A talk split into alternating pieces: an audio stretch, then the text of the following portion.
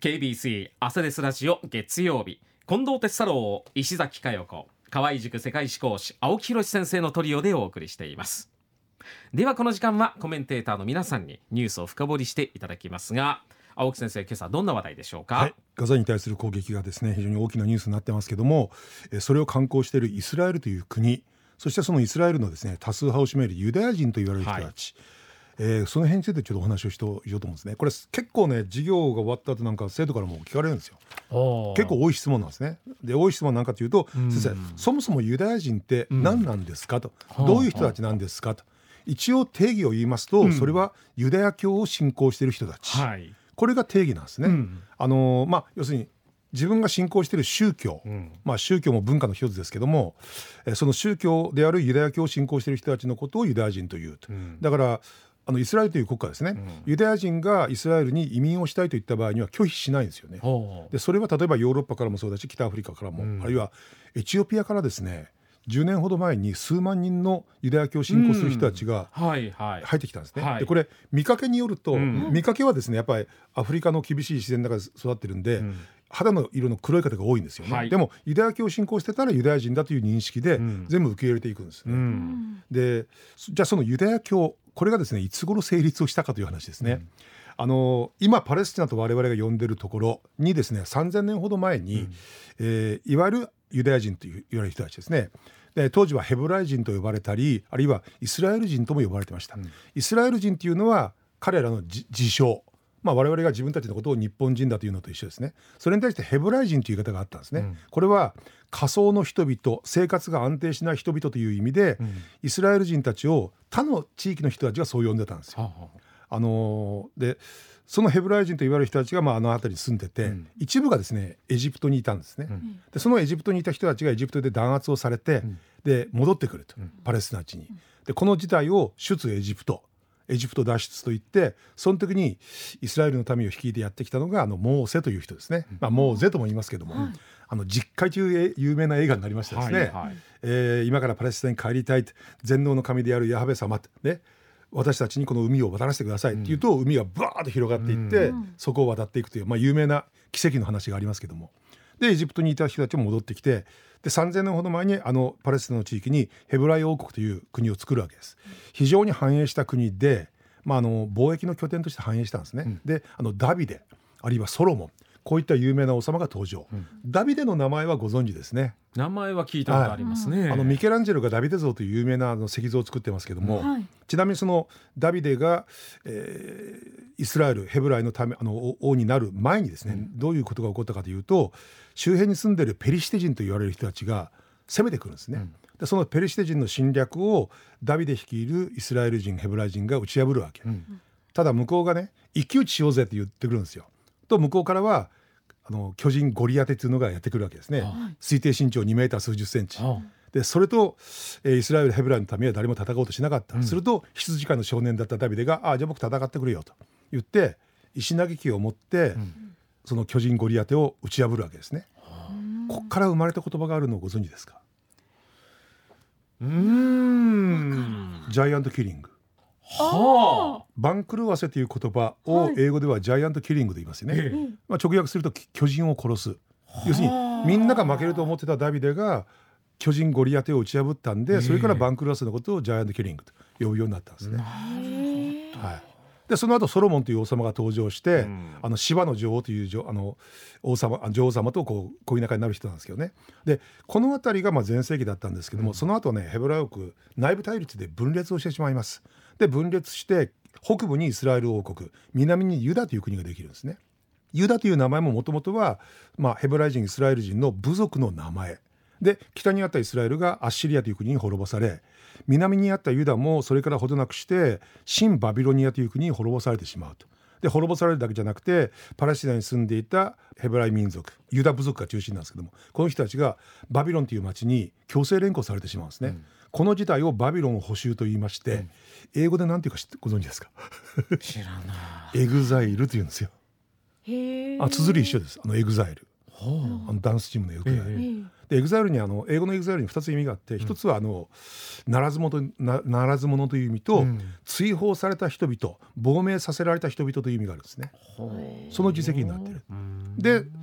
バビロンにまあ50年間ぐらいそのヘブライの民留め置かれるんですけども、解放されてパレスチナに戻っていくんですね。でその辺りで今日我々がユダヤ教と言われる宗教というのが生まれていくわけです。要するにいろんな他の民族から攻撃されたりするんで、やっぱりヘブライイスラエルの民言い換えるとユダヤの民、結束しなくちゃいけない、結束を強めるためには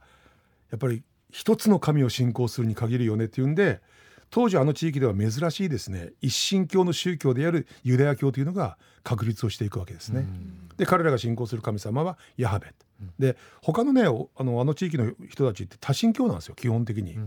世界の宗教もね実は大別すると一神教と多神教とあって、うん、日本のが多神教ですよね。だって矢をよろずの神というぐらいですから、うん、あのたくさん神様がいると。うん、でこれざっくりとした言い方ですけども多神教を信仰してる人たちっていうのはおおむねねそんなに苦しい歴史がないと。はあ、あのどっちかというと幸せ偏差値の高い人たちが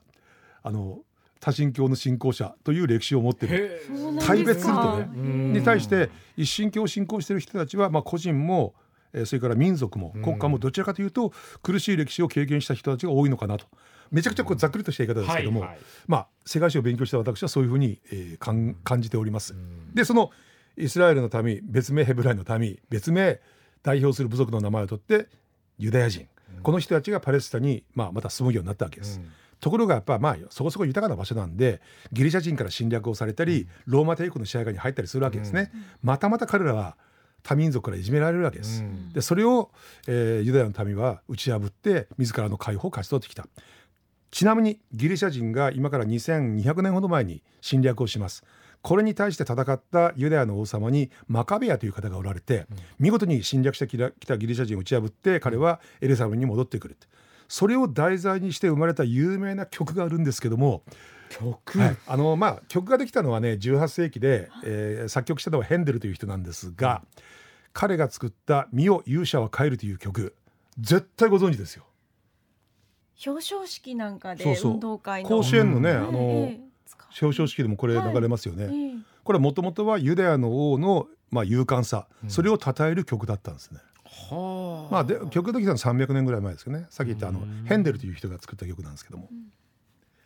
でまあこうしてまあギリシャ人の支配下に入る。でそのギリシャ人がしばらくするとギリシャに代わって今度はローマがやってくるんですね。うん、で属州ユダヤとして、まあ、実際上パレスチナの地域というのはローマの支配下に入るわけ。うん、ところがまあ、そのローマ人たちが、まあ、ユダヤ人たちの信仰ヤーベという神に対する信仰にいろいろ干渉してくるわけですよ。うん、でこれに彼らが頭にきて、うん、今からほぼ2,000年前紀元後70年頃、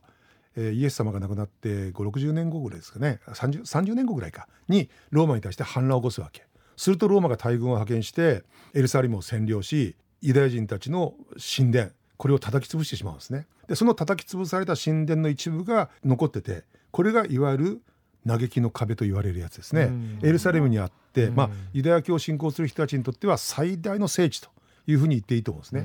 でその次の世紀、えー、2世紀の前半にもですねユダヤ人たちは2回目のローマに対する反乱を起こす。でまあ、結局反乱は鎮圧されます鎮圧したのがハドリアヌスという皇帝なんですけども「テルマエ・ロマエ」という映画ありましたよね、はい、あそこに登場する皇帝あれはハドリアンス帝なんですね。非常に慈悲深い皇帝だったと言われてるんですがユダヤ人の反乱に対しては徹底して弾圧をするわけです。っていうのもお前たち前も反乱を起こしたよね、うん、あれで懲りてないんだよね、うん、でまた反乱を起こしたよね、うん、でこれに恐怖したハドリアンスはユダヤ人の反乱を鎮圧した後にそのパレスチナの地域からユダヤの痕跡を一掃しようとするわけです。で基本的にエルサレムという町それはユダヤユダヤ人にとって聖地だとは知ってるけどもここに立ち入ることは一切認めないと、うん、あるいはユダヤ人ユダヤ教のまあ匂いのするものを全部その地域から一掃するわけ。うん、で名前もねもともとユダヤ人にちなんであの地域をユダヤと呼んでたんですが、うん、名前を変えるんです。何と変えたかというとパレスチナと変えるわけ。パレスチナっていうのは何に由来してるかというとかつてユダヤ人と戦ったペリシテ人にちなむ地名なんですね。はあだからあのあの地域を現在パレスチナと呼ぶようになったのはローマの仕業なんですよ実は。でユダヤ人と敵対していた民族というかその人たちの名前をあえて付けることによってあの地域からユダヤの痕跡を一掃しようとしたんですね。で住処を奪われたユダヤ人の多くはバラバラになって世界に散らばっていくわけです。これを民族的な離散カタカナで表現するとディアスポラと。で世界の各地に散らばっていたユダヤ人たちがどうやって生きていくかというとまあ基本いろんな地域で受け入れられはするんだけどもよそ者なんで土地の所有が認められないんですね。うん。じゃあ農業できない、うん、農業できないならどうするか。金融業や商業で、えー、これを生りとしていくしかないと、うん、ただその金融業や商業をやるためには読み書きそろばんの力が必要ですよね、うん、こうしてユダヤ人たちは他の民族に比べてはるかに教育を重視するようになるわけ、しかも商業金融業っていうのはネットワークが大事じゃないですか、で彼らは例えばヨーロッパのいろんな地域にネットワークを作って情報を手に入れるわけですね、こうして数は少数でキリスト教世界であるヨーロッパでは圧倒的に少数なんだけども力を持つようになるわけですよ。で力を持った異教徒に対してキリスト教徒が、えー、妬みの気持ちを持つようになりこれが背景となってしばしば、まあ、中世ヨーロッパにおいても近代ヨーロッパにおいてもユダヤ人が迫害の対象になると。あの迫害の対象いじめの対象になる人たち特に民族的に迫害の対象になる人たちっていうのは少数であることそしてそこそこやっぱり力を持ってること、これがやっぱり周りの人たちから疎まれて、に憎まれて、えー、その迫害の対象になっていくんですね。でそういったユダヤ人の多くがもう迫害されない地を求めて、そういや3,000年前パレスチナにヘブライという国があったよねあそこにもう一遍自分たちの住みかを作ろうと。でその結果できた国があのイスラエルという国なんですね。えー、時間も来ましたんでまた、えー、ご質問等々あればですね、はい、それにお答えする形でもって、えー、おお話をしていきたいと思います。はい、ありがとうございました。